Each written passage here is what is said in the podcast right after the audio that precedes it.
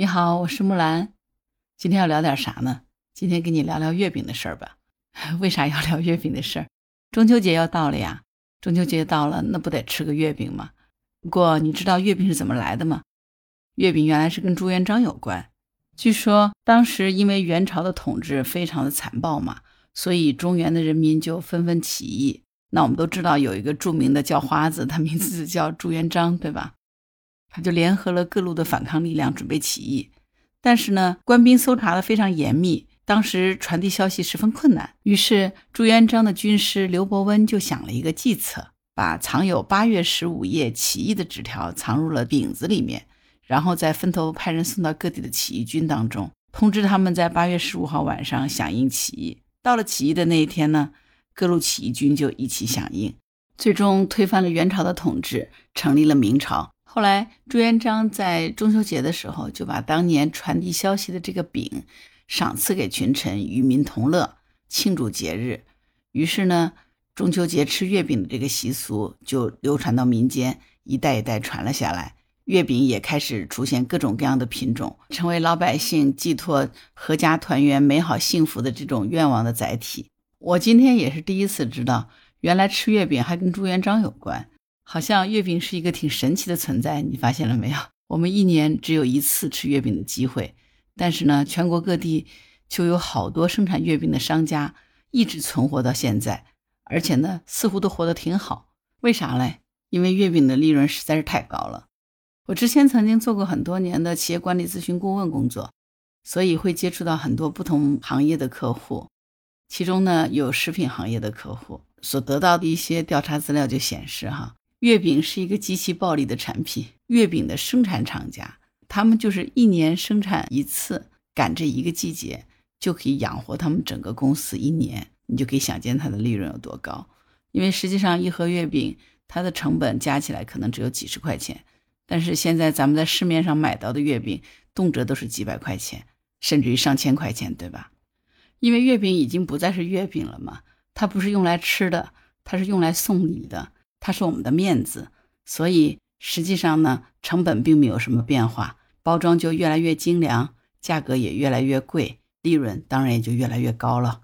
月饼已经越来越失去了它的这种美好的寓意。真正吃月饼的有多少人呢？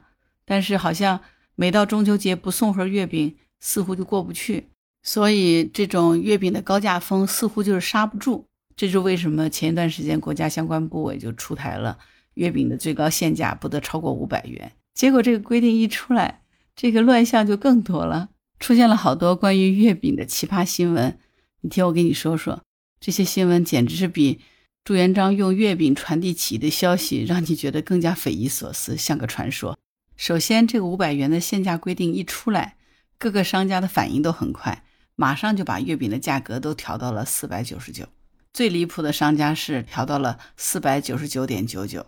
反正差一分钱，我也不到五百，合规吧？那这种行为呢，只能说这些商家还挺守法的，也完全执行了国家的规定。哎，我最高我没有超过五百元，对吧？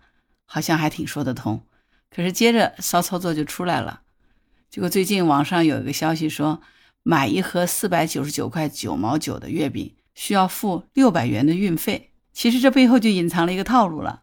我的月饼的确卖的不贵，五百块以内。这个运费呢不属于月饼的单价，所以我又符合了国家的价格规定，我又赚到了钱，所以这个套路是不是很深呢？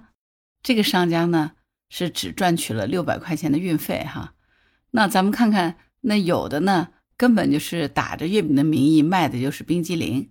哈根达斯在中秋节的时候呢就推出了一款卢浮宫联名的中秋礼盒套装，标注为月饼冰激凌系列。这个系列的礼盒一共有七款，其中呢四款礼盒是超过了五百元，最贵的礼盒的标价是九百九十九元。那到底这是月饼冰激凌呢，还是冰淇淋月饼？礼盒的名称不提月饼，但是又将这个礼盒命名为月饼冰激凌。记者采访这个哈根达斯门店的时候，这个店员就主动向记者询问是否要购买月饼呢？并且表示，这个月饼礼盒内的月饼都是冰淇淋馅儿的。好，这是打着月饼的名义卖着冰激凌，标准的挂羊头卖狗肉，对吧？如果这两个还不算奇葩，那后面这个商家，那绝对是充满了创造力和想象力，简直是人间极品呐！在北京半岛酒店的月饼销售专柜，有多种不同规格的月饼礼盒，其中呢有一款特殊的中秋礼物篮儿，里面呢只包含了一份茶叶礼包、一盒龙酥糖、一盒巧克力、一盒蜂蜜糖，还有一盒辣椒酱，标价是两千三百九十八元。看到没？月饼专柜卖的中秋礼物篮。里面竟然是没有月饼，而销售人员就告诉这个记者说，因为今年规定月饼礼盒不能混装，所以他们特别就把月饼 从礼盒当中剔出来了，并且已经减掉了月饼钱。那如果你一定要买月饼，你可以额外购买月饼再加入到礼盒里，也就啥意思呢？你买一个两千三百九十八元的礼盒，里面这个茶叶呀、辣椒酱啊、蜂蜜呀都有了。如果你需要月饼，就另外买一盒四百九十八元的月饼，他给你包的一块儿。而且呢，这个半岛酒店的纸质宣传单上就只是标注了月饼的尺寸，没有明确它的净含量。而且在他的小程序购买月饼礼盒的礼品卡界面里头呢，也没有对这个月饼的礼盒规定进行详细的介绍。所以是不是觉得很奇葩呀？两千三百九十八买了一个中秋的月饼礼盒，但是里面竟然没有月饼。如果你需要月饼，请另外再加价四百九十八元买一盒月饼，加起来这就差不多将近三千块钱了。这个礼盒利润可是不低哦，所以真是充满了想象力的商家，难怪会赚钱。什么叫做买的没有卖的精？这的确呀，你是送礼嘛？你说这样的月饼礼盒，作为普通老百姓，我们会去买吗？那这样的礼盒他是送给谁呢？他送的是礼呢，还是送的是钱呢？那这样的商家。他的利润得有多高呀？就算是国家相关部门规定了月饼的限价五百元，商家还用各种各样充满了想象力的花样操作，打擦边球，违规销售。我不知道面对这样的违规行为，我们应该对这样的商家做出什么样的处罚呢？前几天，陕西榆林有两个卖芹菜的小商贩儿，因为卖了五斤芹菜就被罚了六万六。那么对于这样卖两千三百九十八元的一盒中秋月饼礼盒，但是却不加月饼的商家，我不知道咱们国家相关部门的执法人员会对这个做出什么样的处罚。我就想问问看，你觉得罚多少钱合适？要么你在评论区给我留个言，把你心目当中的罚款金额写出来好吗？谢谢，期待你的评论哦。我是木兰，如果喜欢今天的节目，就请在评论区给我留言吧。